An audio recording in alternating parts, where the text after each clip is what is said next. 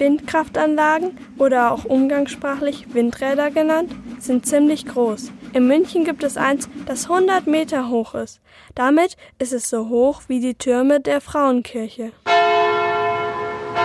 Axel Sandner arbeitet bei den Stadtwerken München und ist für die Windräder zuständig. Er erklärt, wie aus dem Wind die Energie entsteht. Der Wind ähm, bläst im Endeffekt über das Windrad drüber. Die Rotorblätter drehen sich in den Wind. Das kann man sich besser vorstellen, wenn man beim fahrenden Auto die Hand aus dem Fenster hält und, und die Hand bewegt. Dann wirkt die Kraft dann mal stärker, mal weniger stark. Und dementsprechend beginnt dann das Windrad sich zu drehen und daraus ähm, entsteht dann elektrischer Strom. Das ist im Prinzip so wie beim Fahrraddynamo.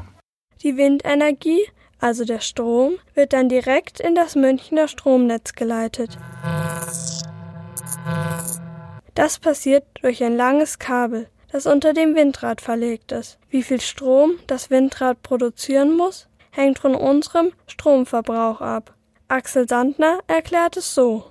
Man kann sich das Ganze vorstellen wie einen großen See, der immer ungefähr den gleichen ähm, Pegel haben muss, immer den gleichen Wasserstand haben muss. Die Kraftwerke, also die Windräder und andere Kraftwerke füllen den See und die Verbraucher nehmen quasi Wasser oder in Form von, von den Windrädern dann Strom ähm, wieder raus. Und je nachdem, wie viel quasi rausgenommen wird, ähm, muss entsprechend auch wieder reingefüllt werden und das muss sich immer so in der Waage halten.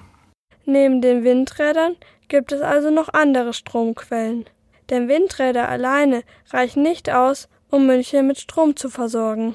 Axel Sandner erzählt, warum die Alternativen nicht so gut für die Umwelt sind.